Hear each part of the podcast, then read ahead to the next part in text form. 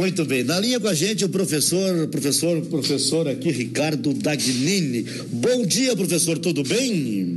Só um pouquinho, vou botar aqui no Viva Voz, só um pouquinho, professor Ricardo Dagnini. Agora sim, bom dia, professor, tudo bem, professor?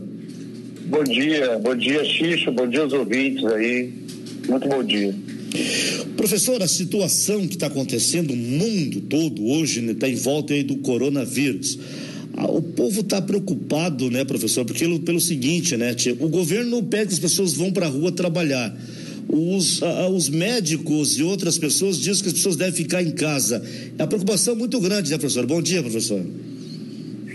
Então, Xixo, é, é um dilema que se vive hoje, né? Sim, claro.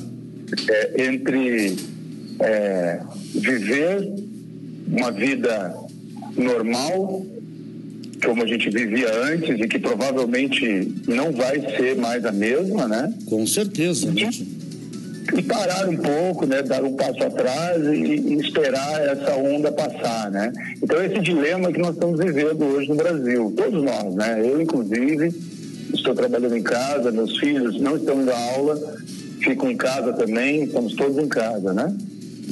E, e é uma questão maior, né? É uma questão de saúde pública, é um vírus, é um ser invisível, né? Praticamente, ele só é visto ao microscópio, né?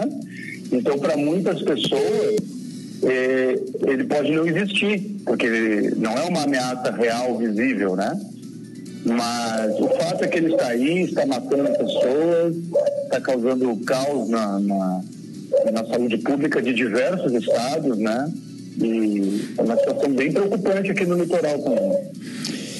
Professor Ricardo, vamos primeiramente aqui agradecer a nossa colega aqui, a, a, Juliana Cambuim, que prontamente ontem me passou a informação, o senhor estaria com a gente aqui hoje por telefone, né, com essa entrevista.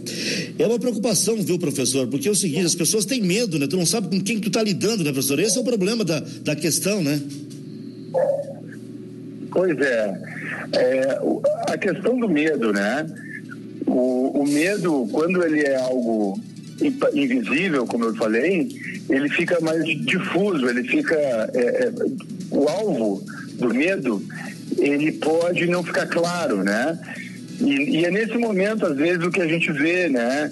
As pessoas se revoltando contra institutos de pesquisa, por exemplo. Não é a forma mais correta da gente combater um vírus né, algumas pessoas criticando médicos, criticando o prefeito, criticando o secretário de saúde, também não é a melhor forma, no meu ponto de vista. Porque essas pessoas, o que elas querem é proteger a população, né? Então, assim, nesse momento, o princípio da precaução é o que deveria prevalecer. E a precaução né, é aquela que a gente escuta os nossos pais falarem, né? Olha, é, é, é, leva o guarda-chuva, leva o casaquinho, né?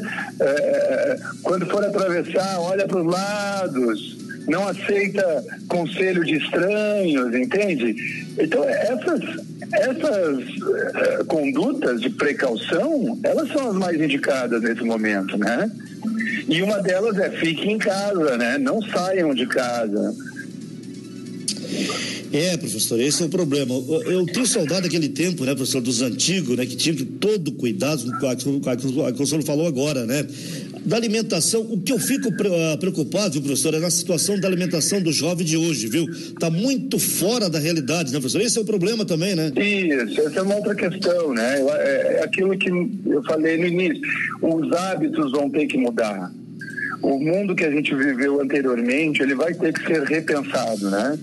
A questão, por exemplo, desses alimentos rápidos, né, do fast food, esses alimentos de baixo é, valor nutrico, né, nutritivo, não, não é tão nutritivo quanto uma comida é, feita em casa, uma comida orgânica, alguma coisa que tu mesmo plantaste no teu jardim, não é? Então tudo isso vai ser repensado, já está sendo repensado. Né? Isso. Mas a nutrição, um, um, alimento nutritivo, ele é muito mais do que um alimento que fornece aquele, aquela base. O alimento nutritivo ele vai fornecer muito mais elementos para a gente conseguir resistir no dia a dia. Né?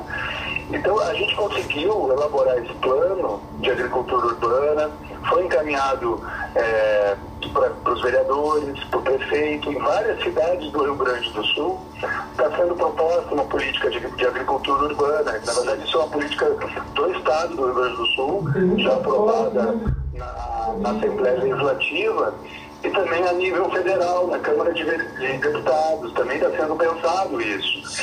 Porque veja bem, Xixo, tu comentou que tudo nasceu no, no, na, lá na região do, do Morro da Borrússia e Osório, né?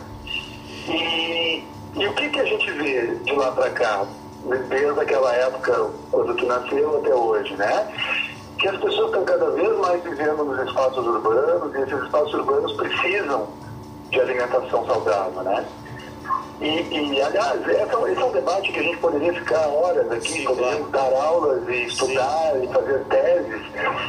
É, um, algo que os nossos colegas professores aqui da URGS do Litoral estão estudando e que eles chamam de novas ruralidades ou populações é, novos rurais, né? Os, os novos rurais, são aquelas pessoas que têm origem na roça, foram viver na cidade e agora estão voltando